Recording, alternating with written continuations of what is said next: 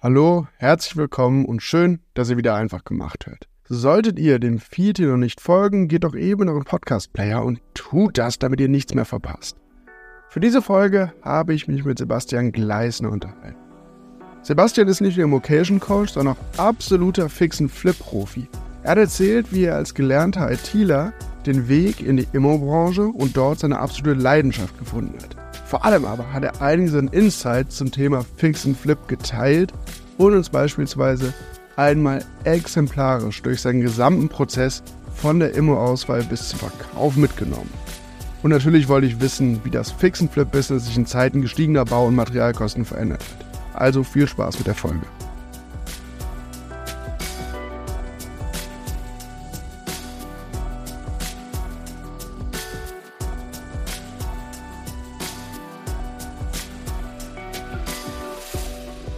Hi Sebastian, vielen Dank für deine Zeit. Ich hoffe, dir geht's gut.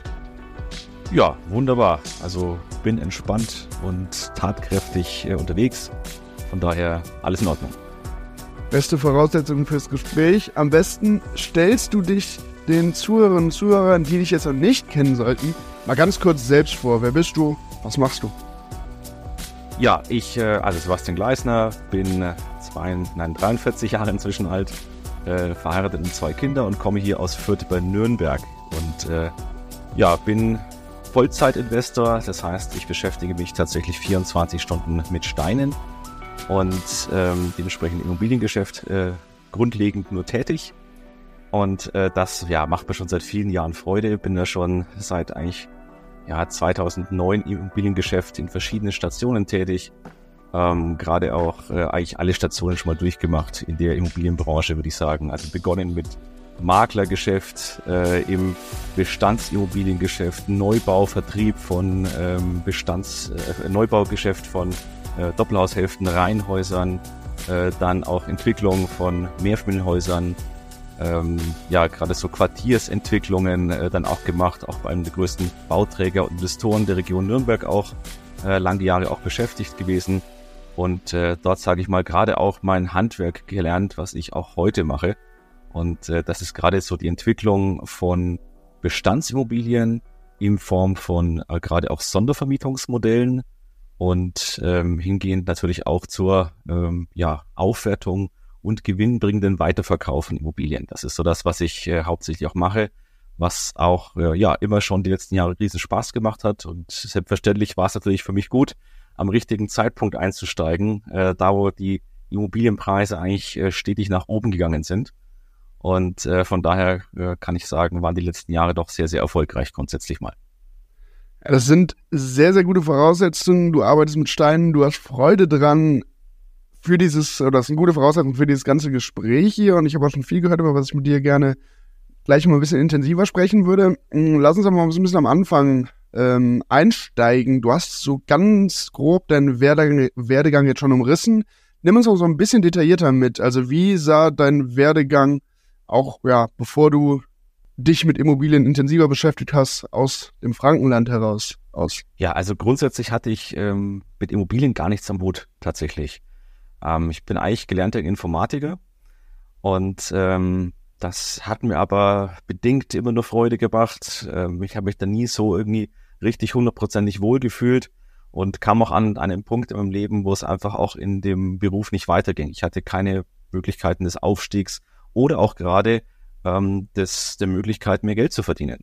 Und ähm, dann habe ich mir überlegt, was kann ich denn dort machen? Und nach fast einem Jahr Suche ähm, bin ich am Ende bei Immobilien hängen geblieben und habe für mich erkannt, dass das wohl bestimmt etwas ist, was mir Spaß macht, wo ich eben starten möchte.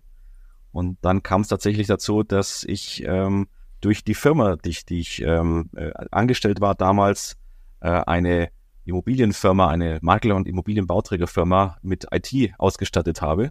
Ich mit dem Chef ins Gespräch kam, äh, ob er nicht vielleicht Leute sucht äh, für seine neue Firma.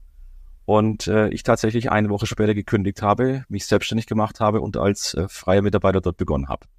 Und ähm, dann ging es eigentlich, sage ich mal, los. Ne? Ich meine, klar, die erste Zeit war sehr, sehr hart. Äh, erstmal verdienst du nicht wirklich Geld. Ähm, das ging auch nur, weil meine heutige Frau, äh, damals äh, Freundin, gemeint hat, äh, mach das und wir kriegen das schon hin. und äh, sie hat aber auch berufstätig, somit haben wir das da schon die erste Zeit schon gut geschafft, ja. Und ähm, ja, da habe ich eigentlich Feuer und Flamme gefangen und ähm, habe da gemerkt, Mensch, das ist wirklich ein Geschäft, was funktionieren kann, was Spaß macht und ja, wo ich tatsächlich äh, auch äh, gutes Geld verdienen kann. Feuer gefangen, hast du gerade gesagt. Was war denn das ganz konkret? Also das war ja dann so ein bisschen Zufall in Anführungszeichen, sage ich mal, der dich dann da hingeführt hat. Du hast Freude dran gefunden. Aber was war es, was konkret dein Interesse an Immobilien als Anlageklasse dann geweckt hat und vor allem deine Begeisterung dann irgendwie entfacht hat? Naja, einmal die Möglichkeit, ähm, dass ich äh, einen Wert durch ähm, Zutun, durch selbstständiges Zutun äh, erwirtschaften kann. Ähm, das fand ich ja anders als beispielsweise bei Aktien. Ja, die kann ich kaufen und kann auf Entscheidungen der Geschäftsleitung hoffen, dass die ihre Betrieb richtig wirtschaften und dann eben dementsprechend auch eine Dividende davon abfällt äh, oder der Kurs dementsprechend steigt. Äh, habe also keinerlei Einfluss darauf. Ich kann nur hoffen, dass das funktioniert. Und bei Immobilien kann ich einfach äh, diesen Weg, natürlich spielt der gesamte Markt auch eine Rolle, aber grundsätzlich mal betrachtet auf die einzelne Immobilie, kann ich die doch selbstständig auch entwickeln und doch einiges dazu tun, dass diese Immobilie einmal mehr, Wert, mehr Wert hat am Ende des Tages auch ähm, oder eben auch gewinnbringend veräußert werden kann oder eben auch langfristig natürlich gesehen äh, auch immer wieder eine gute Mietertrag auch bringt und ich damit ja gerade sage ich mal so am Anfang war natürlich auch so das Thema äh, Rentenlücke füllen. Und das ist etwas, was ich sage, äh, das äh, habe ich damit abgehakt schon mal. Und äh, dann ja merkt man, es geht noch mehr. Man könnte damit tatsächlich noch weiter einsteigen und somit geht es dann sukzessive von Stück, Stück, Stück, wird es immer besser. Ja, das wäre tatsächlich auch so ein bisschen der nächste Aspekt, auf den ich gerne zu sprechen kommen wäre, so mit welchem, du hast gerade schon gesagt, die Rentenlücke schließen. Das war dann zu Beginn das Ziel, deine Motivation, warum du angefangen hast, in Immobilien zu investieren. Hat sich vermutlich aber ja so ein bisschen geschiftet. Was ist heute so der, der Drive, den du hast? Was motiviert dich da weiterzumachen? Welches, welche Ziele hast du aktuell? Naja, grundsätzlich mal ist es ja mein Haupteinkommensquelle geworden, ja, muss man sagen. Und äh, dementsprechend äh, habe ich auch nach wie vor Spaß dabei, das zu machen. Und ähm, habe natürlich jetzt auch schon den Hinblick darauf auf die nächste Generation, meine zwei Kinder, dass ich sage, naja, wir wissen ja, dass die äh, Rente an sich äh, nicht wirklich existiert und das auch nicht über kurz oder lang weiter funktionieren wird. Also müssen wir das selbst in die Hand nehmen. Ähm, das ist ja, das ist ja Deutschland ja noch weit hinterher. Das sind andere Länder ja schon, die in ETFs schon die, die Menschen dazu bewegen, zu investieren etc. Das ist ja bei uns gar nicht der Fall. Äh, und somit sage ich, ähm, es wäre doch gut, wenn ich äh, auch den Kindern schon so eine äh, Möglichkeit, Start ins Leben schon mal bringe, dass sie eine gewisse Grundsicherung auch schon mal haben und äh, jetzt nicht überlegen müssen, äh, zukünftig, äh, wo muss ich jetzt, äh, was muss ich jetzt alles tun, um mir Essen zu kaufen. Also jetzt mal wirklich krass runtergebrochen, ja. Aber einfach mal so eine, so eine Grundabsicherung ist für mich wichtig und ähm, ja, dass man entspannt durchs Leben kann und gehen kann. Und gerade auch, wenn ich meine Tochter anschaue, die ja sehr künstlerisch eigentlich ist, äh, fördere ich das natürlich auch wiederum, um zu sagen, ja, dann kann sich so ihre ihren Freigeist, sage ich mal, fördern und sich dann auf ihre auf ihr Leben einkonzentrieren. Denn am Ende des Tages ja ist leider unser Schulsystem ja immer noch darauf programmiert äh, aus der Nachkriegszeit, dass wir Arbeiter ähm, programmieren und, und hervorbringen. Und äh, das ist jetzt nicht so das Ziel, was ich meinen Kindern eigentlich habe, sondern die sollen einfach mal so das ihr Leben genießen grundsätzlich. Natürlich auch Leistung bringen, das äh, erwarte ich selbstverständlich auch. Aber grundlegend ist das ein Punkt zu sagen, wir schaffen damit eine Grundlage, um das Leben entspannter anzugehen. Und äh, sage ich mal, da bin ich für mich auch noch in meinen Zielen, nicht am Ende des Tages. Auch das empfehle ich grundsätzlich jedem. Setzt eure Ziele. Ich mache das auch grundlegend jedes Jahr um zu definieren, was muss ich jetzt dieses Jahr noch erreichen, was möchte ich noch erreichen. Und ähm, ja, das sind natürlich immer gebunden auch an die gewissen Marktherausforderungen, die jetzt eben derzeit auch wieder gibt, ja. Und ähm, ja, und für mich ist einfach das, äh, ja, es macht mir einfach Freude grundsätzlich mal, ja. Dieser, dieser entspannte familiäre Aspekt ist natürlich ein sehr schöner auf der einen Seite, dann aber auch ein anderer Aspekt, den du genannt hast, diese finanzielle Freiheit, ein Stück mehr Freiheit, Selbstbestimmung zu erlangen. Das hört man ja ganz oft bei Leuten, so als Motivation, die in Immobilien investieren. Sehr, sehr nachvollziehbar. Und du hast eben schon gesagt, die Rentenlücke schließen so, genau. Da könnte man es auch mit ETF, mit Aktien machen, wie auch immer. Bei Aktien hast du eben schon gesagt, naja, bei Immobilien ist eben der Vorteil, ich habe viel, viel mehr eigenen Einfluss. Ich bin viel, viel weniger von Entscheidungen anderer abhängig. Ja. Welche Vorteile siehst du denn sonst noch so oder bis heute in Immobilien als Anlageklasse im Vergleich zu anderen Assetklassen? Ja, also die Immobilie ist eigentlich die einzige Assetklasse, die ich durch äh, Fremdkapital noch deutlich fördern kann. Ich kann also meine Ziele viel, viel schneller erreichen. Äh, wenn ich jetzt eine, eine Aktie kaufe, ja, die muss ich aus 100% EK mit reinbringen. Da kann ich nicht sagen, ich nehme ein Darlehen auf und schiebe das mit rein und dann wird das schon klappen. Äh, das wird mir auch keine Bank dafür Geld geben. Äh, bis auf vielleicht einen Konsumkredit, den sollte man eh nicht machen. Und, und somit habe ich, wenn ich eine Immobilie habe, dann kann ich die im Regelfall finanzieren, wir so etwas mit ja, 90 Prozent des Kaufpreises. Also wo kriegst du das, welcher Klasse kriegst du das hin? Das funktioniert gar nicht. Ja, und diesen Hebeleffekt, den du damit erzeugst, und damit natürlich deutlich mehr Assets und, und Werte schaffen kannst, hast du in keiner anderen Klasse. Und deshalb macht es einfach das, dieses Geschäft so einzigartig, ähm, um, um ja, da grundlegend vorauszugehen. Und wenn wir uns auch die, die Historie der Immobilienentwicklung anschauen, ähm, auch das, was wir ähm, ja die letzten Jahrzehnte immer wieder hatten, dass auch mal so einen ähm, ja, einen Dip, sage ich mal, den Preisdip auch mal drin gab langfristig betrachtet sind Immobilienwerte immer noch gestiegen, was letztendlich natürlich an unserer Geldpolitik auch liegt. Ja, wir leben in einem Schuldensystem, das heißt, es funktioniert nur, wenn mehr Werte geschaffen werden, wenn eine, eine äh, Steigerung des Preises auch erzielt wird. Und das äh, hält unsere Wirtschaft nur gerade. Und deshalb ist es in Immobilien genauso, dass ich damit nur weiterkomme und Immobilien auch nur funktionieren können, wenn am Ende des Tages auch langfristig der Wert wieder steigt. Und das, wie gesagt, haben wir nur Immobilien. Und deshalb macht es Riesenspaß, auch diese, diese Sache auch zu nutzen. Was wiederum natürlich auch heißt, ich muss mit vielen, vielen Banken auch sprechen, um auch die richtigen Konditionen zu bekommen. Und dabei geht es ganz klar nicht immer nur um den Zins. Wir haben natürlich viele andere Aspekte, die da dahergehen. Äh, zum Beispiel auch Entwicklung von Immobilien, wenn sie leer stehen, dann macht es keinen Sinn, jetzt noch eine Tilgung mit reinzustecken extra. Also spreche ich meiner Bank und sage, Mensch, ich hätte bitte gerne ein Jahr mindestens hier an tilgungsfreie Zeit ähm, weil ich ja keine Erträge erstmal habe in der Immobilie und das erst vielleicht nach einem Jahr Entwicklung ich erst diese Wohnung vermieten kann und dann geht es erst los. Das heißt, auch hier kann ich deutlich nochmal spielen und das kann ich auch in anderen Klassen eben nicht. Ja, für die übrigens, die jetzt hier diesen, diesen Hebeleffekt, den du gerade beschrieben hast, äh, die noch nicht ganz genau wissen, was es ist, oder Leverage-Effekt, da packe ich nochmal ein paar Infos dazu in die Show Notes. Du hast jetzt gegen Ende schon so ein bisschen, bist du, glaube ich, von selbst schon zu sprechen gekommen, tatsächlich auf die ganzen ja, vielleicht speziellen Herausforderungen die Immobilien dann auch haben.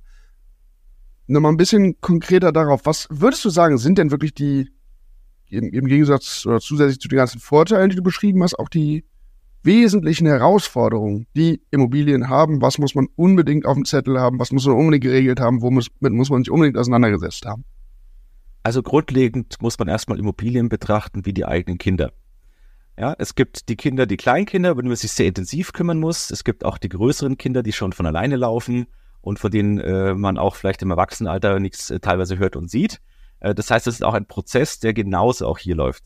Äh, also ist es nicht alles natürlich erstmal rosig. Es gibt auch gerade die Immobilien, die mich selbstverständlich nur interessieren, sind immer Immobilien mit Potenzial.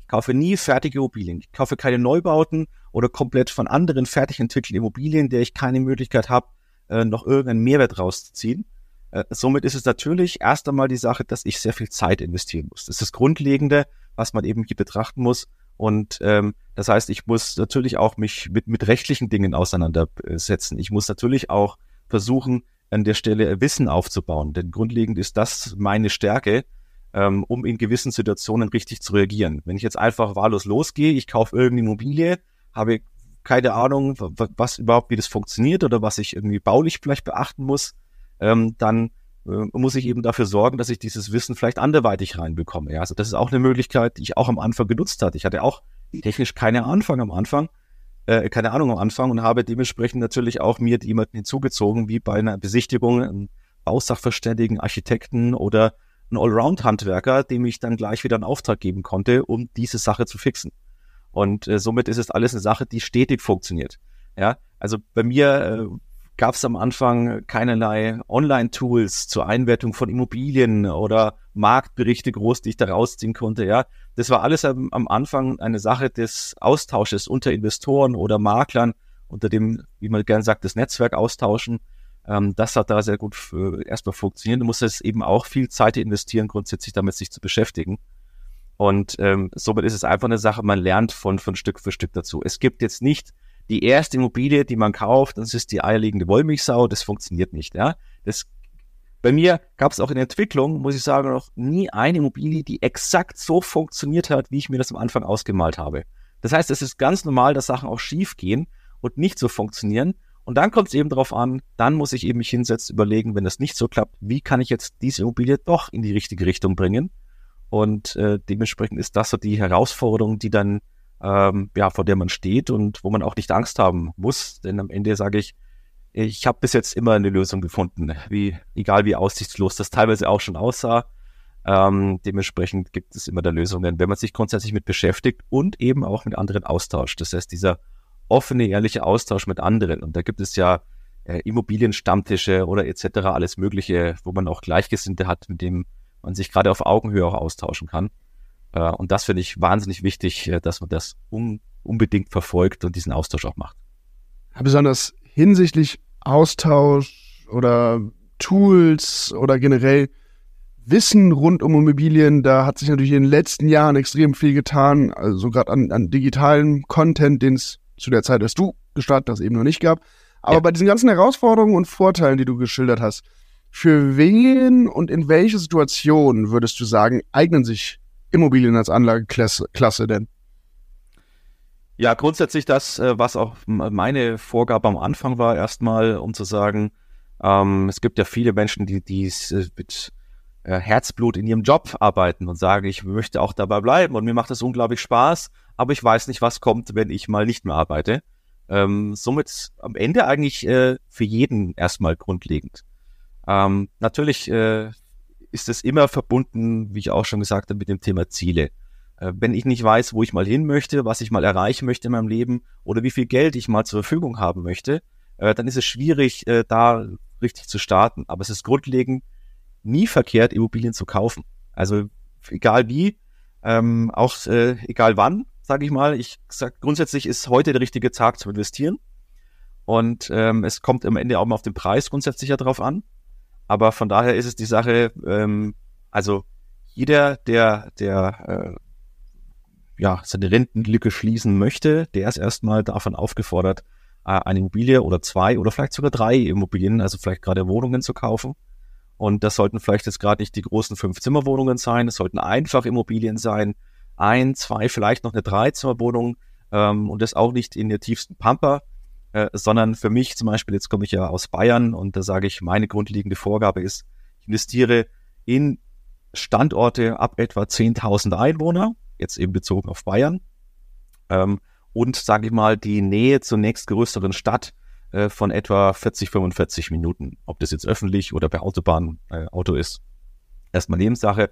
Aber gerade so das ist so die Richtung. Ne? 10.000 Einwohner, da habe ich eine gewisse Struktur vor Ort, vielleicht ein Fachmarktzentrum, Ärzte, äh, Schulen äh, habe ich auch schon da äh, und dementsprechend auch schon äh, eine Struktur, eine, eine Mikrolage, die schon mal passt. Äh, und das ist wieder interessant, gerade auch für Pendler, die sagen, okay, mir ist auch die Stadt zu teuer und mir im Einkauf ist auch der Quadratmeterpreis in der Stadt zu teuer. Äh, klar, in der Relation sind auch die Mieten höher.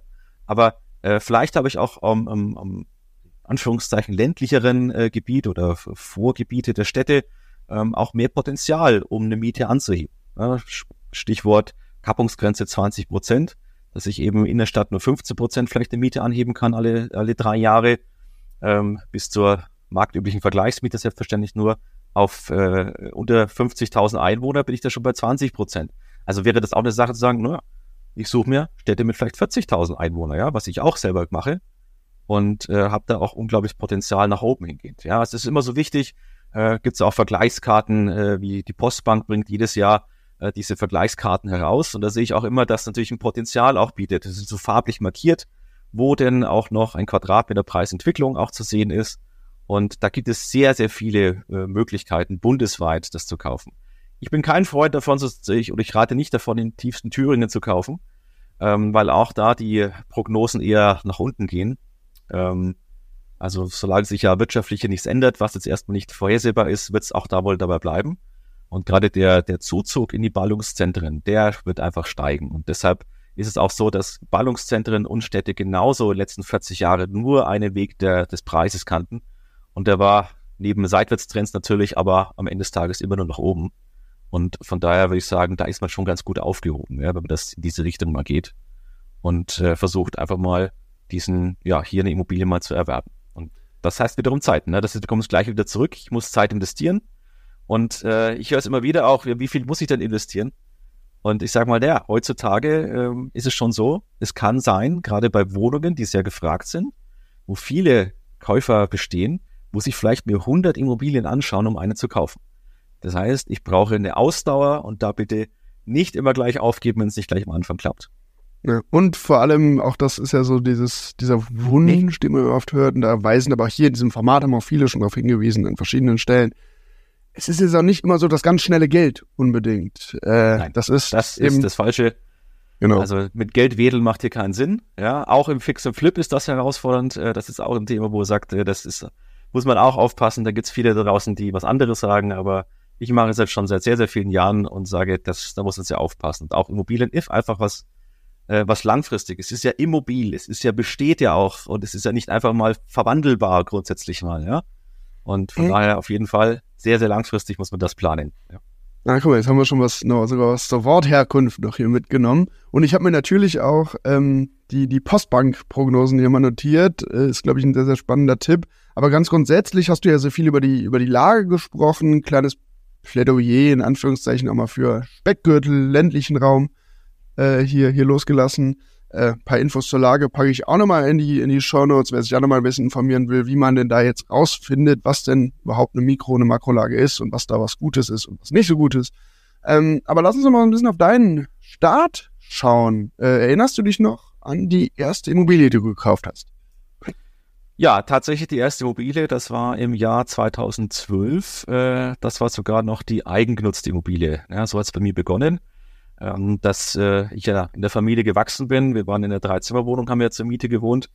Und ich habe lange gesucht, äh, nachdem man, mein, mein Sohn dann sich angekündigt hat, ähm, dass wir eben was Größeres brauchen. Und ich habe eigentlich zur Miete und zum Kauf gesucht. Ich war jetzt nicht unbedingt auf Kauf erstmal fokussiert, war zu dem Zeitpunkt aber auch schon ähm, bei dem größten Investor der Region beschäftigt, habe also auch schon Einblick grundsätzlich in die Immobilienwirtschaft ja gehabt. Äh, und am Ende hat sich äh, da auch für mich auch ähm, gesagt, gerechnet sagen, tatsächlich macht es Sinn, hier was zu kaufen an der Stelle. Und äh, ja, somit war das das erste Häuschen.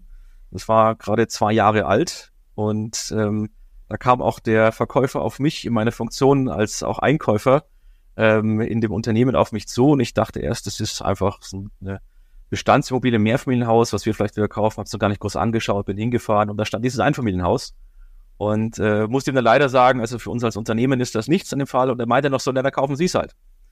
Und ähm, tatsächlich saßen wir dann vier Wochen später beim Notar und äh, wir haben das äh, gekauft. Ich habe ihm sogar auch noch äh, eine Wohnung besorgt, dass er dann auch da auch ausziehen konnte und wir das ganze zeitlich hinbekommen haben, die äh, ja auch von dem Bauträger war, wo ich gearbeitet habe. Äh, von daher war immer noch happy mit der Wohnung und äh, hat sich da auch ein bisschen verschuldet. Also ich habe da grundsätzlich auch noch geholfen, äh, aus dem Sternmassel wieder rauszukommen.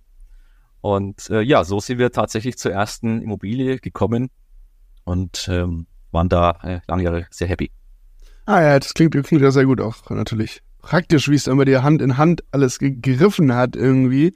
Gibt es ja. denn, ich meine, das ist ja dann jetzt so ein bisschen eine Immobilie zur Eigennutzung, bisschen anders gelagert natürlich als Immobilien zur Kapitalanlage, weil letztlich kommt es da ja vor allem darauf an, dass ihr als Family da gerne hingezogen seid, da gerne gelebt habt, euch die Immobilie gefallen hat. Ist ja nun mal sehr, sehr subjektiv. Aber gibt es denn in diesem Prozess oder auch bei deinen ersten Immobilienkäufen oder als Kapitalanlage danach vielleicht Dinge, die du aus heutiger Sicht anders machen würdest, kleinere Fehler, die du auch mal gemacht hast? Hast du da irgendwas? Naja, ähm, grundsätzlich ähm, hätte ich früh anfangen sollen, sage ich immer, ja. Ähm, das ist, äh, es war einfach aus der Zeit, äh, wenn ich ja mit, mit ja, 29 in Immobilienbranche begonnen habe, äh, würde ich sagen, ich habe da ein bisschen Zeit verloren, indem ich nicht genau wusste, was ich eigentlich machen will. Und ähm, somit sage ich, das ist das äh, frühe Starten, ist auf jeden Fall das, was ich kenne. Wenn ich, wenn ich reinschaue zu, zu Immocation, ist unser jüngster Teilnehmer 16 Jahre alt, ähm, da und weiß schon genau, dass er mit 30 in Rente gehen möchte. Ähm, von daher ist das schon viel, viel weiter als, als die meisten, äh, sage ich mal, auch im Erwachsenenalter.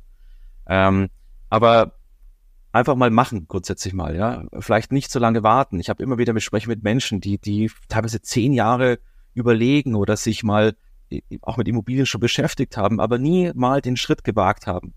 Und das ist ja immer das, wo es immer scheitert, Mensch, äh, einfach mal diesen Schritt in das Tun kommen und äh, einfach mal zu starten und äh, wie gesagt, nicht immer tausend Abwägungen machen, könnte oder hätte oder was wäre, wenn und das, was ist, wenn diese Situation eintritt, ne? Ähm, jetzt bin ich einfach, ja, Vollblutunternehmer und jetzt werde ich zum Beispiel demnächst wieder eine neue Gesellschaft gründen mit einem anderen Geschäftszweig, einfach nochmal starten mit einem Geschäftspartner, sagen, ich fange jetzt einfach mal an, mal raus, mal schauen, was draus wird und, und dann nicht äh, ewig abwägen. Also das würde ich sagen, ähm, würde ich äh, ja immer bevorzugen zu starten einfach und auch Chancen zu nutzen. Und äh, das heißt natürlich, um Chancen nutzen zu können, muss ich oftmals auch vorbereitet sein, also auch mit einer mit einer Herausforderung auch beschäftigen und auch hier mit dem Thema Immobilien, wenn man es eben möchte, auch hier wirklich mit beschäftigen und äh, einfach mal viele Info Immobilieninformationen aufsaugen von allen Seiten her, wie ich es genauso auch gemacht habe und dann umsetzen. Ja, das passt sowieso auch sehr, sehr gut hier in dieses Format, weil die Idee ist ja auch hier eben Menschen zu hören, Geschichten von Menschen, die tatsächlich in Immobilien investiert haben und weil es ja eben auch viele da draußen gibt, die genau das, was du beschreibst, sich lange informieren, also informieren sollte man sich natürlich sehr, sehr ausführlich, bevor man sowas tut, ja. ähm, bevor man in Immobilien investiert. Aber irgendwann gibt es halt den Punkt, wo man einfach mal ins, ins Tun kommen muss, wie du es gesagt hast. Jetzt hat sich im letzten Jahr am Immobilienmarkt aber ja eine Menge getan. Ähm, was würdest du sagen, was sind aktuell so die Herausforderungen für Menschen, die in Immobilien investieren? Also wenn das Menschen sind, die jetzt gerade anfangen, äh, dann ist es natürlich erstmal eine Sache, die haben nicht diesen dieses Gedankengut, was ich bereits habe, wo ich sage, Mensch, in der alten Welt, da war alles noch schön, ja. Ähm, die steigen quasi jetzt ein und das ist jetzt äh, der, der Zeitpunkt, wo es eben losgeht. Ähm, also, wie ich schon sagte, grundsätzlich, jeder äh, Tag ist der richtige Tag zu investieren. Und das, äh, weil es ja eben eine langfristige Strategie ist, ähm, muss man eben die Strategie dann ein bisschen auch immer anpassen. Es ist, jeder Markt verändert sich äh, und dementsprechend muss ich auch sagen, naja, wir, wir leben einfach jetzt äh, in der herausfordernden Welt von allen Seiten. Ja? Gerade als Immobilieninvestoren sind wir auch nicht immer diejenigen, die gern gesehen werden, immer wieder mal. Äh, auf uns wird auch gerne mal rumgehackt, äh, auch von Seiten der Politik beispielsweise. Ähm, aber grundsätzlich sage ich mal, ähm, wenn ich jetzt ähm, heute starte, muss ich eben darauf achten, natürlich, wie es immer ist, im richtigen Einkaufspreis äh, loszulegen. Also ich muss, ich muss richtig rechnen. Und das heißt, jede Immobilie äh, rechnet sich, wenn es sich grundsätzlich rechnet. Also ist es die Sache, ich kaufe die Immobilie, muss es berechnen anhand, gerade natürlich, wenn sie vermietet ist, was wir als Anlage haben wollen.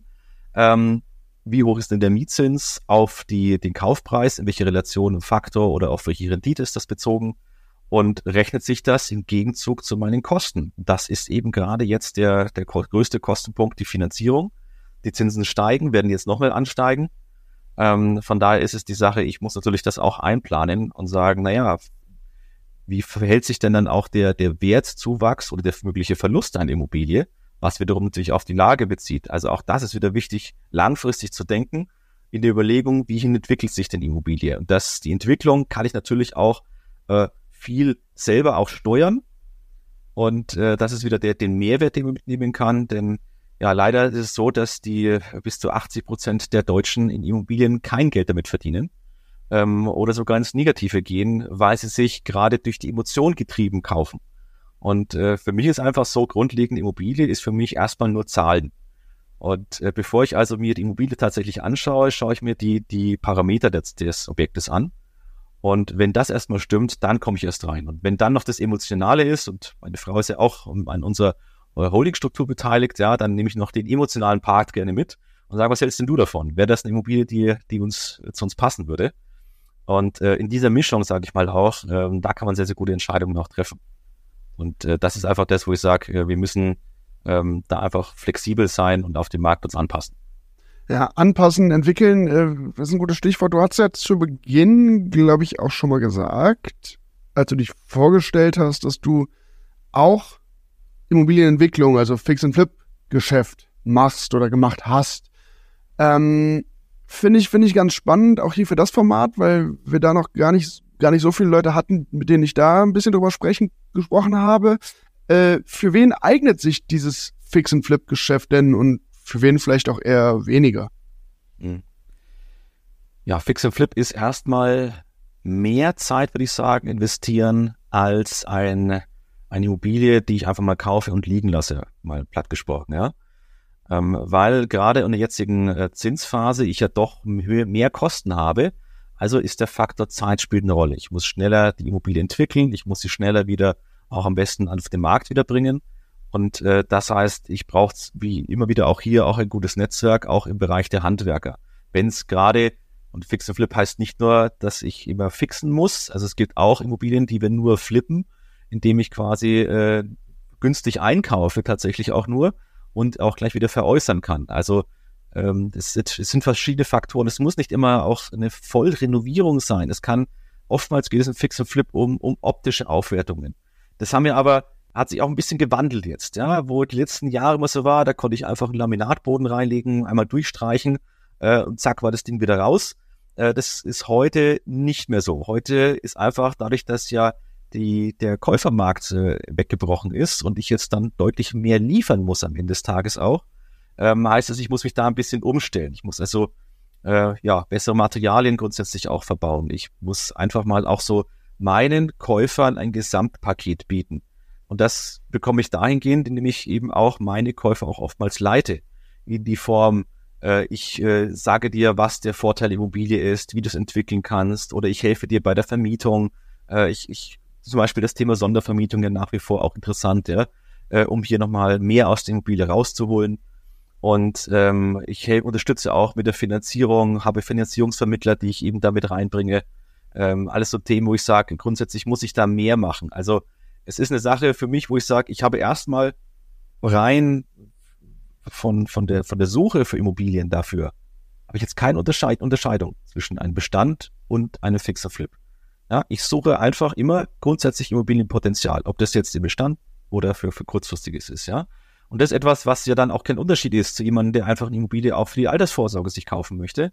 Äh, erst einmal zu sagen, ja, ich suche nach Immobilien und dann ergibt sich das, weil ich einfach mir die Zahlen anschaue und sage, wow, ich kann beispielsweise für einen Tausender den Quadratmeter einkaufen und der Marktwert ist vielleicht 2000 und kann dementsprechend sagen, ich habe schon Hälfte Marktwert gekauft oder bei mir ist es oftmals 30, 40 Prozent unter Marktwert, sagen wir mal, ja.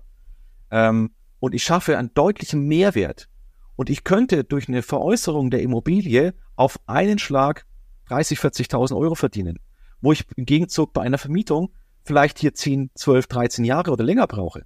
Ja, und könnte natürlich anhand meiner Ziele dann sagen, okay, ich kriege auf einen Schlag so viel Eigenkapital wieder, welches ich wieder sofort reinvestieren könnte und mir davon vielleicht zwei weitere Immobilien kaufen kann. Ja, also auch die Eigenkapitalrendite spielt grundsätzlich eine Rolle. Äh, und das hilft natürlich wiederum, wenn ich weiß, wo ich hin möchte, dass ich meine, meine äh, bestimmten Cashflow, also die, die, die den Ertrag erwirtschaften möchte, äh, dann hilft es natürlich auch, diesen Zielen so ein Ziel, Ziel schneller zu erreichen durch einen Wiederverkauf. Ja. Nachvollziehbar. Du hast eben gesagt, es ist jetzt ein bisschen schwieriger geworden. Du hast gesagt, eine Zeit lang ne, hat man einmal durchgestrichen, neues Parkett verlegt. Und jetzt muss man vielleicht ab und an ein bisschen mehr machen, weil natürlich der Verkauf ein bisschen schwieriger geworden ist.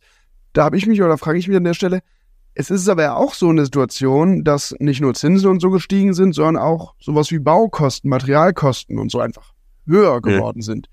Lohnt sich denn aktuell dann trotzdem das Fix-and-Flip-Geschäft noch? Oder wie sind da so die, die Einbrüche gewesen? Wie ist das? Nun, wenn wir jetzt von einer normalen Immobilie sprechen, dann ist das meistens eine Wohnung. Und das heißt, so die, die Menge an Baumaterialien ist sehr überschaubar. Und äh, ob mich jetzt dann der, der Parkettboden äh, 35 oder 45 Euro kostet pro Quadratmeter, äh, spielt dann nicht so eine extreme Rolle. Jetzt mache ich das aber eher so in Mehrfamilienhäuser, die ich gerade auch in Wohneigentum aufteile und auch sage, ich verkaufe vielleicht einen Großteil davon und behalte den Rest tatsächlich auch im Bestand, was auch eine Strategie sein kann. Dann habe ich natürlich deutlich äh, höhere Kosten, die da anfallen. Und selbstverständlich, ja, das haben wir deutlich gemerkt. Das heißt, wir haben 20, 30 Prozent mehr Baukosten plötzlich. Ich habe auch immer gesagt, wir müssen immer mindestens 15 Prozent an Puffer einplanen in unserer Kalkulation für mehr Ausgaben, die einfach kommen durch äh, Preise, die, die steigen oder, oder Handwerkerpreise grundsätzlich mal, ja. Und äh, dadurch, dass wir in dieser Preisspirale gerade mittendrin sind, äh, heißt es auch, die Lohnpreise äh, und Kosten der Handwerkerfirmen gehen nach oben. Also es sind nicht nur die Baukosten, sondern dementsprechend das gesamte Paket, was sich verteuert hat. Und äh, somit, äh, je mehr Masse ich habe, desto teurer wird es am Ende. Aber somit, wenn ich aus von der Wohnung das beziehe, dann habe ich vielleicht, sagen wir mal, vielleicht, wenn der neue Boden und Wände alles mit reinkommt, mit Putz und dazu und, und Badkosten, dann habe ich vielleicht 5000 Euro mehr Kosten als vorher. Also es hält sich noch im Rahmen grundsätzlich mal. Ja?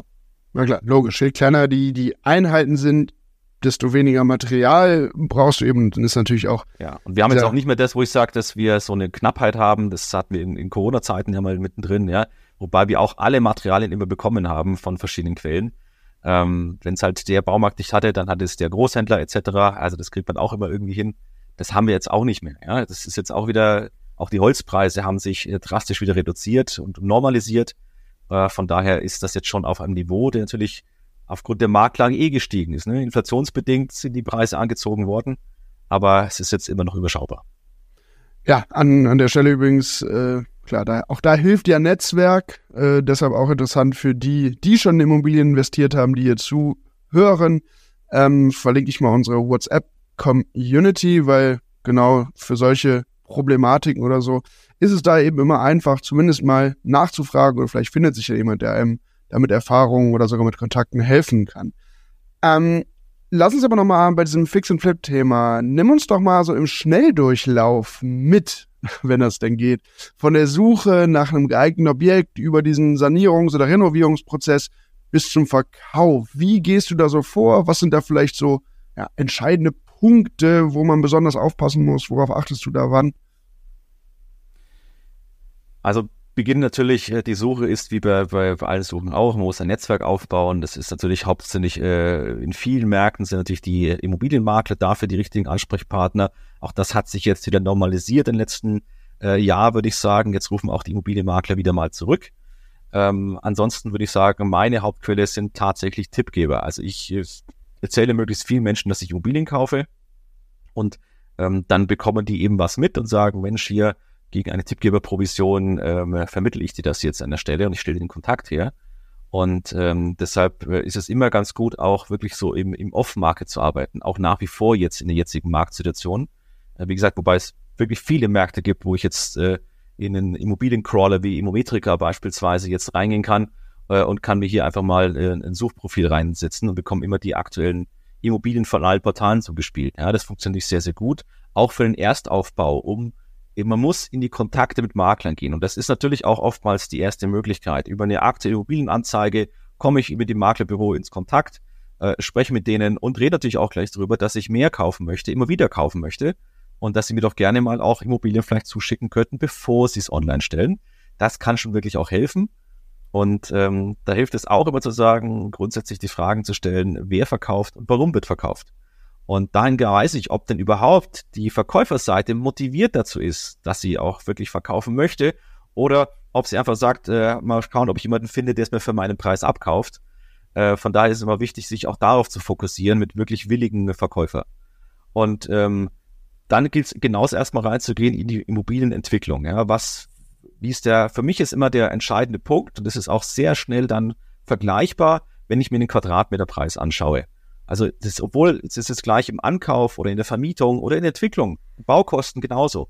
Wenn ich alles über Quadratmeterpreise rechne, dann brauche ich keine große Riesenkalkulation aufmachen, wo ich jedes Mal nachdenken muss, ob das auch wirklich passt, sondern ich kann sehr schnell über einen Daumenwert rausfinden, äh, ist das ein gerechter Wert?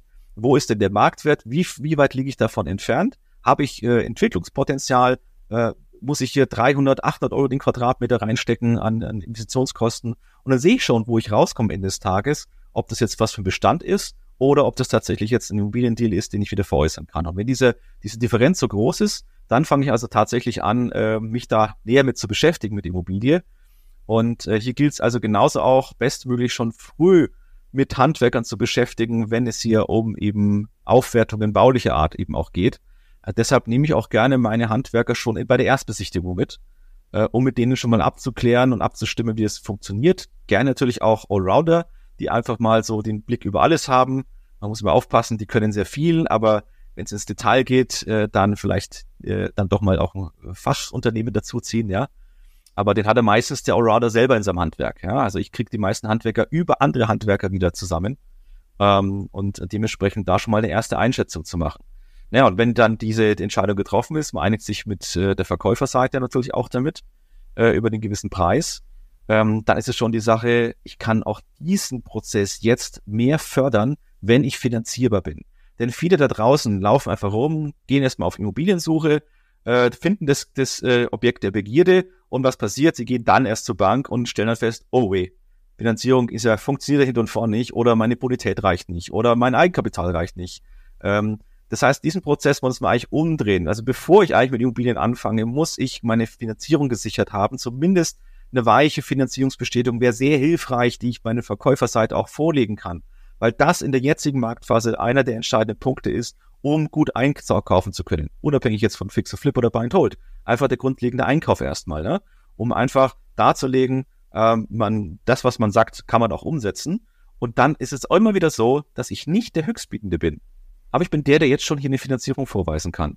Und wir haben einfach, ich kenne es von so vielen Maklern, wenn ich auch gesprochen habe in der jetzigen Marktphase, die mir eben auch sagen, ja, sie würden ja gern verkaufen und sie haben da gern Leute, die kaufen wollen, aber sie bekommen keine Finanzierung. Ja? Und das ist der Punkt, wo ich sage, bitte auch nicht da in, in diesen Preisspirale äh, mit mitbieten oder mit anderen mit hochbieten, immer bei seiner Kalkulation grundsätzlich mal bleiben, denn es ist immer wieder in der Vergangenheit auch so gewesen, dass auch diese, die die Höchstpreis geboten haben, keine Finanzierung bekommen haben und die Verkäufer dann trotzdem zu einem zurückkommen, wenn es auch nach einem Viertel oder sogar halben Jahr dann erst ist und sagen, okay, jetzt mag ich nicht mehr, jetzt bitte weg mit der Immobilie und ich bin auch bereit, äh, da diesen günstigeren, das günstige Kaufangebot zu akzeptieren und dann starten wir eben. Das heißt, dieser Prozess ist erstmal schon der grundlegende, wichtige.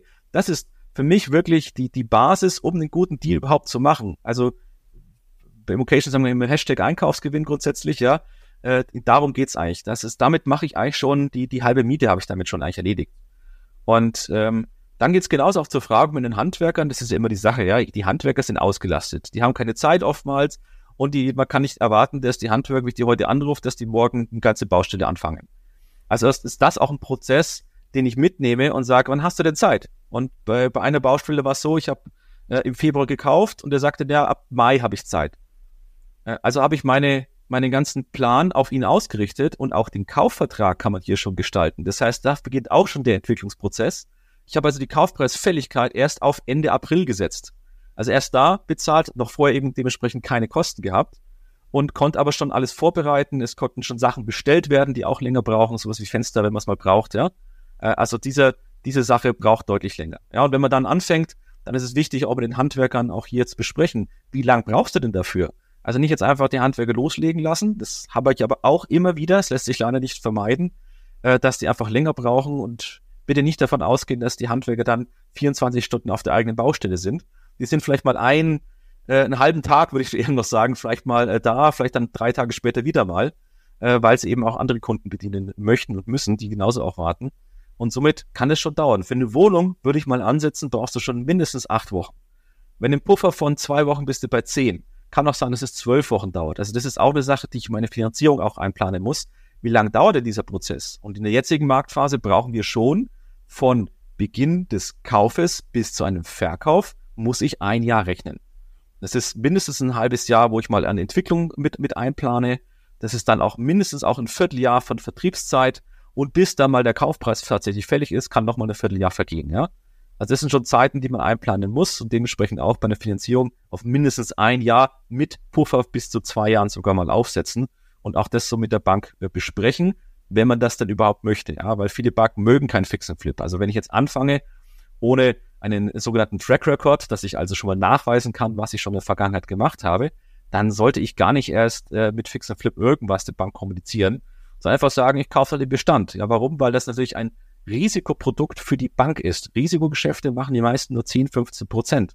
Und dementsprechend, wenn ich normale Finanzierung aufsetze, zu äh, einfach sagen, ich kaufe es im Bestand, nur darauf achte, dass ich jetzt keine 10 Jahres Festschreibung damit reinpacke, sondern eher, die Banken machen so das Mindeste, meistens so drei Jahre Festschreibung, damit ich die Vorfälligkeitsentschädigung vermeide. Also diesen, äh, diesen Zinsaufschlag, äh, den ich bezahlen muss, äh, den die Bank mir festlegt, für den Rest der Laufzeit und wenn ich es früher verkaufe, ja. Und dann kann nämlich sehr teuer werden, dann rechnet es sich nicht mehr. Das sind auch eben Faktoren, die also grundsätzlich beginnen. Also es, ist, es sind wahnsinnig viele Faktoren, die du eigentlich schon hast, bevor du richtig mit Immobilienentwicklung startest oder darauf achten musst und bereits hier in die Entwicklung gehen kannst. Ja, und wenn man fertig ist mit Immobilien, dann ist es das Gleiche. Man kann es sagen, ich verkaufe das dann selber auf dem Markt. Ähm, da ist auch wieder der Faktor Zeit. Habe ich die Zeit dazu? Habe ich, äh, oder was ich ihr empfehle, nehmt den Makler mal mit rein. Ja? Lernt mal von dem Makler, wie dieser Prozess funktioniert, weil Makler ist unser Freund. Er hilft uns einmal Immobilien zu finden und einmal auch natürlich wieder im Verkauf, dementsprechend natürlich auch wieder loszubekommen. Und wir haben auch einige Immobiliendeals, die wir damit eben bekommen, überhaupt im Ankauf, weil ich dem Maklerbüro zusage, dass du den Verkaufs, das Verkaufsmandat auch bekommst. Und dann verdient der Makler dementsprechend zwei oder auf die Zahlen, auf den Ertrag bezogen zweieinhalbfach, weil ich ja noch eine Wertsteigerung mitbringe, ja.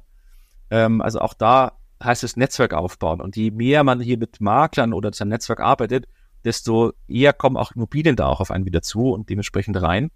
Und äh, so einen Tipp möchte ich vielleicht mitgeben an der Stelle, weil es immer heißt, ja, wie kann ich denn mein Netzwerk überhaupt aufbauen? Äh, eigentlich gibt es da eine ganz einfache Sache, das äh, lässt sich jeden Tag durchführen. Ähm, wenn du einfach jeden Tag einen neuen Kontakt knüpfst, jeden Tag einen Makler anrufen oder dann auch äh, die, die eine Visitenkarte erstellen, wo drauf steht, ich kaufe Immobilien. Jeden Tag einen neuen Kontakt, sind schon 365 pro Jahr, mindestens. Und davon werden wahrscheinlich 20 Prozent es an Dritte weitergeben, die sagen, Mensch, ich habe gehört hier, der Sebastian kauft Immobilien äh, und er zahlt sogar eine Tippgeberprovision. Und damit kriegt man sehr schnell ein Netzwerk. Das heißt, diese Kontinuität ist einfach wichtig in, de, in der Akquise, um, um da zu starten. Und wir müssen einfach jetzt in der Marktphase deutlich mehr machen im Verkauf, als wir es eben vorher hatten. Wir haben schon gesagt, ne, so Laminatboden reinlegen geht nicht mehr. Aber es ist nicht nur das Bauliche, was, was besser passieren muss. Wir müssen auch die Käufer grundsätzlich mal mitnehmen was also heißt, ich arbeite auch hier mit Finanzierungsvermittlern zusammen, ähm, wo ich meine Kunden an die weiterbringe und sage, die wissen, die kennen die Immobilie schon, die wissen, worum es geht. Und was auch sehr gut äh, funktioniert, ist zu sagen, ja, es ist ja äh, meistens möchte die Bank der Käufer ja dann auch wieder als Eigenkapital mindestens die Kaufnebenkosten haben. Aber es steht nirgends geschrieben, dass die Käufer die Kaufnebenkosten tragen müssen. Mhm. Es ist einem im, es ist, sag ich mal, marktüblich, aber es ist nicht gesetzlich festgeschrieben. Also machen wir das auch so, wie viele andere, die sehr erfolgreich derzeit auch äh, Fix und Flip verkaufen. Äh, wir übernehmen offiziell die Kaufnebenkosten. Also wenn ich eine Immobilie habe mit äh, 200.000 Euro, das ist auch das Volumen, wo wir meistens verkaufen, zwei bis maximal 300.000 Euro, weil ich ja vorausschauend denken muss, was können sich meine Käufer leisten. Und wird es über 300.000, ist es einfach schwer zu finanzieren. Ja, dann ist der Kapitaldienst so groß, dass sich das Haushaltseinkommen übersteigt. Es wird nicht funktionieren. Äh, und somit haben wir Immobilien eben mit 200.000 bis 300.000 Euro. Bei 200.000, sagen wir mal grob 10% Aufschlag, bin ich bei nicht einem Verkaufspreis von 200.000, sondern eben von 220.000 Euro. Finde aber durch meine Finanzierungsvermittler wiederum Banken, die das akzeptieren und sagen, okay, die Kaufnebenkosten existieren nicht. Wir wollen von dir auch keinen extra Einlage nochmal sehen. Und dementsprechend gibt es auch in der jetzigen Marktphase immer noch die Möglichkeit, auch hier Immobilien zu verkaufen an Käufer, die keinen Euro an Eigenkapital erstmal einbringen müssen. Und das ist natürlich der entscheidende Punkt, zu sagen, ich muss ein Gesamtpaket bieten. Ich muss meine Käufer mitnehmen. Ich muss sie äh, an der kurzen Leine führen und eben durch den ganzen Kaufprozess durchbringen. Äh, auch mithin bis zum Notarvertrag. Ja, ich, ich, ich stelle nicht einfach einen Notarvertrag, schicke den den zu und sag, äh, guck dir das mal an. Weil was haben wir denn meistens? Unsere Käufer sind oftmals Erstkäufer. Die kaufen, die meisten Menschen kaufen nur, wenn einmal in ihrem Leben Immobilie. Und das sind ja meistens auch dann eher noch auch Eigennutzer, die mit, mit dann eben als Käufer in Frage kommen. Was wiederum heißt, es ist natürlich immer der Punkt, dass eine Immobilie mehr wert ist, wenn sie leerstehend ist, ja, jedenfalls in den meisten Gebieten. Ja? Und ähm, somit gehe ich natürlich auch diesen Notarvertrag durch oder sage, wenn du es mir nicht glaubst, bitte mach vorab einen Termin beim Notar und sprich das hier mal an der Stelle durch. Denn ich versuche über meine Notartermine so zu machen, äh, dass der Notar äh, alles vorliest, äh, es wird zugestimmt, unterschrieben und das war's. Ja, das sind die besten Termine. Mhm. Sobald es losgeht, man nicht, sich nicht abgestimmt vorher hat mit den, mit den Käufern und dann hier äh, eine riesen Frageliste oder der, der Entwurf überall angestrichen ist mit Fragen, äh, da kann so ein Vertrag auch mal kippen. Ähm, von daher äh, haben wir es halt auch hier mit Menschen zu tun, die es eben das erste Mal machen und einfach diese ganzen Wortlaute nicht verstehen, muss man auch äh, klar sagen. Äh, also vorbereitet sein und, und äh, eben Sachen mitbieten ist da das Grundlegende. Und vielleicht eine Sache noch, äh, gerade bei Eigennutzern, die Emotion spielt eine grundlegende Hauptrolle. Ja, deshalb sind sie auch bereit, ein bisschen mehr zu zahlen als die Kapitalanleger, ja, die ja viel eben auch auf Zahlen gucken. Auch auf äh, Emotion, aber natürlich eher auf die Zahlen. Und dann sind so Sachen, meistens so das Thema Küche beispielsweise jetzt. Also Sachen, die wir auch schon im Neubau vor über zehn Jahren gemacht haben, ist einfach jetzt so, dass wir auch von dem Küchenplaner in die Wohnung eine, die Küche einplanen lassen mit verschiedenen Dekorfronten. Äh, das drucke ich mir auf A3 aus. Wir gehen auf äh, in die Immobilie rein und sagen, also, gucken Sie mal, ich habe mir schon Gedanken gemacht. So könnte die Immobilie aussehen. Und wissen Sie was? Und wenn Sie sich äh, für äh, so eine Küche entscheiden, dann gebe ich Ihnen noch hier 1000 Euro einen Küchengutschein von diesem Küchenbau on top. Also auch das, ne, so Goodies geben, wie man uns sagt, also einfach mal so ein bisschen was äh, noch dafür tun, so dass, dass die ein gutes Gefühl haben, dass man noch irgendwie entgegenkommt. Und das ist auch so der Punkt, was die Menschen immer brauchen, ja, dass sie immer noch sagen, ich, irgendwas muss ich noch rausholen können an der Stelle, was ich für mich auch sage, im Ankauf brauche ich immer äh, mindestens fünf Prozent Rabatt will ich haben ähm, an der Stelle und das muss immer gehen grundsätzlich, ja. Und das ist so ein Prozess, der in Summe, wie gesagt, ein Jahr dauert. Und ähm, da muss man also stetig dran sein, aber auch nicht etwas, wo ich jetzt jeden Tag auf der Baustelle bin oder jeden Tag mit mich beschäftigen muss. Ja? Äh, somit kann man das durchaus nicht nur, äh, wie ich, äh, 24 Stunden machen, sondern das kann man auch nebenbei machen. Ja? Dann wäre es vielleicht gut, wenn man noch eine Kontrollinstanz oben drüber setzt. Zum Beispiel eine Baubegleitung. Ja, das ist, mhm. kostet bei einer Wohnung vielleicht 2000 Euro. Also ein Bausachverständiger beispielsweise, der eben immer wieder mal vorbeischaut. Also wirklich als Fachkraft und das ist auch wieder ein Argument, was ich bieten kann für meinen Verkauf, zu sagen, hier, das hat eine Baubegleitung stattgefunden, das heißt, baulich ist alles in Ordnung und dementsprechend haben die dann die Käufer ein sicheres Gefühl. Und somit kann ich tatsächlich so einen Prozess neben meinem Hauptjob auch durchführen. Ja, sehr, sehr viele, sehr, sehr viele spannende äh, Tipps, Ideen, Insights irgendwie in diesen, diesen ganzen Prozess. Eingestiegen bist du chronologisch natürlich mit der Vorbereitung, ne? Also die eigenen ja. Finanzen kennen, wissen, was, ja. was kann ich mir leisten, vielleicht so eine, ich glaube, softe Finanzierungsbestätigung oder weiche Finanzierungsbestätigung, hast du es genannt, zu haben, aber vor allem die eigenen Finanzen kennen. Das gilt ja logischerweise nicht nur im Fix-and-Flip-Bereich, sondern in jedem Bereich, in dem du in Immobilien investierst oder auch in, wahrscheinlich in jedem ja. Lebensbereich, in jedem Investmentbereich sollte das gelten. Deshalb jetzt können wir noch mal ein bisschen unabhängiger von Fix and Flip. Ähm, was sind denn in dieser Phase nach gestiegenen Zinsen überhaupt noch Gründe, ein Grund, die Hauptgründe aus deiner Sicht für Anlegerinnen und Anleger, um in Immobilien zu investieren? Ja, dass ich langfristig eine Assetklasse habe, ähm, die nicht wie beim Aktienfonds halt auf morgen zusammenbricht. Ähm, dass ich einfach eine stetige, langfristige ähm, Strategie damit habe und ähm, natürlich eben bedingt anhand, wie es immer heißt bei Immobilien. Es gibt immer die, die drei Hauptkriterien einer Immobilie. Das ist Lage, Lage, Lage. Das, ist, das sieht man jetzt in der Marktphase viel mehr immer noch. Und das spüren wir auch, auch wenn wir uns die Prognosen anschauen, die, die eben zukünftig da auch kommen. Ähm, wir brauchen immer wieder die Lage grundsätzlich mal. Das ist, äh, hat sich immer äh, erwiesen, dass je zentraler ich komme oder je näher ich zu Ball in, oder in Ballungszentren investiere, desto sicherer ist auch mein Invest auch langfristig. Und ähm, und auch eben eine Finanzierung spielt eigentlich neben Steuern eine Hauptrolle im Immobiliengeschäft. Damit muss ich mich also wirklich auseinandersetzen. Und äh, wenn ich jetzt sage, in der jetzigen Marktphase, ich würde jetzt heute, wo wir teilweise jetzt schon viereinhalb oder ich habe schon mit fünf Prozent auf Finanzierungen gesehen, bei einer zehn Jahres Festschreibung, äh, wenn ich die heute abschließen würde, gehöre ich wahrscheinlich zu den Verlierern langfristig. Ähm, auch ich habe heute leider meine Glaskugel nicht dabei, aber ich würde rein mal behaupten, dass die Zinsen im nächsten Jahr wieder nach unten gehen werden. Ähm, wenn ich also jetzt eine Immobilie habe, auch hier muss ich wieder vorausschauend denken, die ich entwickeln kann und ich sage, ich bin da mit drei Jahren mal durch, ich schaffe die vielleicht, weil die total underrent ist, äh, kriege ich jetzt eine Mieterhöhung und ich kriege in drei Jahren nochmal eine Mieterhöhung und habe dadurch den Wert nochmal mitgeschaffen und finanziere dann bei einer anderen Bank nochmal um, gerne dann langfristig auch mal 10, 20 Jahre sogar, ja, ähm, dann habe ich da total entspannten in, in Asset geschaffen, indem ich mich einmal intensiv mit beschäftige und dann eigentlich am Ende des Tages laufen lassen kann. Und äh, muss dann nicht mit drüber blicken, ähm, ich muss darauf achten, dass meine Miete reinkommt. Äh, oder bei mehreren Immobilien oder Häusern kann ich das auch abgeben, diese, diese Aufgabe auch, ja. Ähm, also am Ende des Tages, klar, je, je mehr ich mache, je größer ich wachse, desto mehr kann man es besser strukturieren und desto weniger muss ich mich am Ende auch mit beschäftigen. Ja. Aber es gilt grundsätzlich, ja, Wissen ist Macht, das ist immer schon so, das ist auch jeder Fall so. Und es ist einfach ein immenser Vorteil, wenn ich mich lange erstmal mit dir, dem Thema Immobilie auseinandersetze. Wie ich zu Anfang auch sagte, ich habe mich ein Jahr mit dem Thema Immobilie erstmal beschäftigt, ob das überhaupt etwas für mich ist, ob ich überhaupt mit mich äh, vorstellen kann, das Geschäft zu machen und äh, dann grundsätzlich eine Entscheidung getroffen. Also Deshalb ist das eine Anlageklasse, die, die erstmal langfristig ausgerichtet ist, eben nicht für den, den, den, den, den schnelle Geld verdienen äh, geeignet ist. Ähm, aber ähm, vielleicht nochmal einen Satz zu, zu Fix und Flip dazu. Also wenn ich sage, ich habe jetzt auch gar kein Geld, um jetzt in Immobilien zu investieren, dann eignet sich ja gerade Fix und Flip dazu, um Eigenkapital vielleicht dann für den zweiten Schritt für die Bestandsimmobilie aufzubauen. Und ähm, ich mache viele Fix und Flip Geschäfte ohne eigenes Geld auch. Also selbst das Geld, was die Bank von mir als Eigenkapital möchte, hole ich mir wiederum von Co-Investoren. Und das ist auch eine Sache, wo ich sage, das kriegst du woanders in der anderen Asset-Klasse überhaupt nicht hin.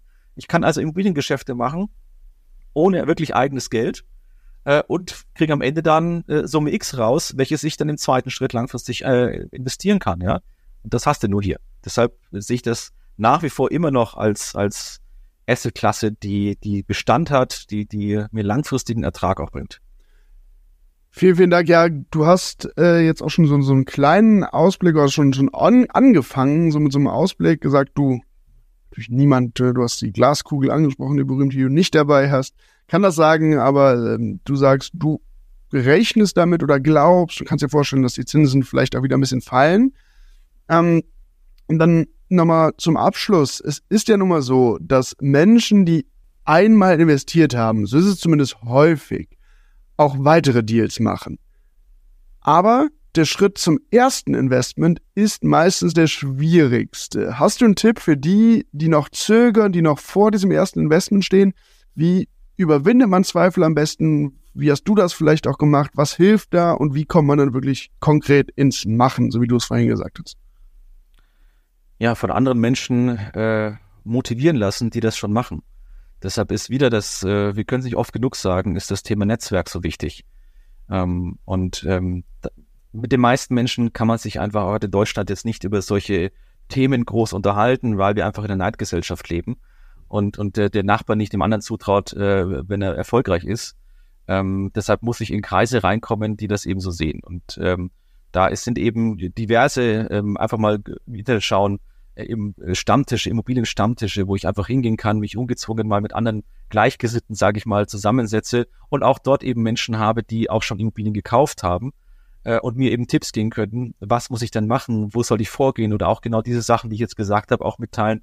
Mensch, äh, du musst einfach am Ende ins Tun kommen und äh, nicht so viele Sachen abwägen, was vielleicht nicht funktionieren könnte, sondern darauf zu das fokussieren, was funktionieren wird. Und, und deshalb ist es einfach ähm, ja, Austausch, Netzwerken, ähm, offen damit umgehen auch. Also deshalb, äh, ich habe auch bei mir tatsächlich äh, lange Zeit erstmal gerungen, ob ich denn auch äh, anderen so mitteile, was ich denn so mache und was ich denn so habe, weil ich da auch schlechte Erfahrungen eben zum Beispiel mit äh, Klassenkameraden hatte, ja, den ich mal erzählt hatte, also wo uns nach zehn Jahren wieder getroffen haben. Ähm, Mensch, ja, was machst denn du so? Ich von meinen Fix- und Flip-Geschäften erzählt habe. Ja, wie, wie, wie, wie viel Geld man am Ende damit auch verdienen kann, muss man auch sagen. Ähm, und das für die so ein Schock war, dass sie nie wieder mit mir was zu tun haben wollten. Ja, das, äh, das kann auch vorkommen. Ähm, aber am Ende des Tages muss ich sagen, ich habe äh, viele meiner oder Großteil meiner damaligen Kontakte abgebrochen und habe dann angefangen, sagen wir auch bedingt durch äh, das Buch Rich Dad Poor Dad von Kiyosaki, äh, so als, als Schalter in meinem Kopf äh, auch genutzt, äh, zu sagen, ich habe dadurch immens viel neue Kontakte bekommen und äh, bin da nach wie vor wahnsinnig dankbar auch dafür, dass ich diese ja, diese, diese Mindset-Öffnung auch äh, bekommen habe. Und äh, damit, sage ich mal, es schließt sich eine Tür, öffnet sich eine neue, ist es immer. Ähm, also nicht zurückschrecken, dass mal es nicht funktionieren kann, äh, einfach ins Tun kommen machen. Nicht zurückschrecken, ins Tun kommen machen. Ich glaube, das sind sehr, sehr schöne Worte zum Ende.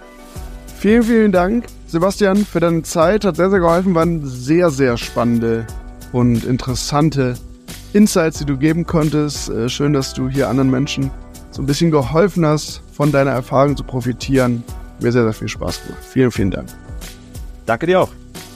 Mir bleibt dann eigentlich nur noch zu sagen, wenn ihr hier keine weiteren Folgen verpassen wollt, folgt auf jeden Fall dem Feed hier, in welchem Podcast-Player ihr uns auch immer hört. Und ansonsten, ihr wisst, wie ihr Urbio erreicht über die Socials. Und wir hören uns in der nächsten Folge. Macht's gut.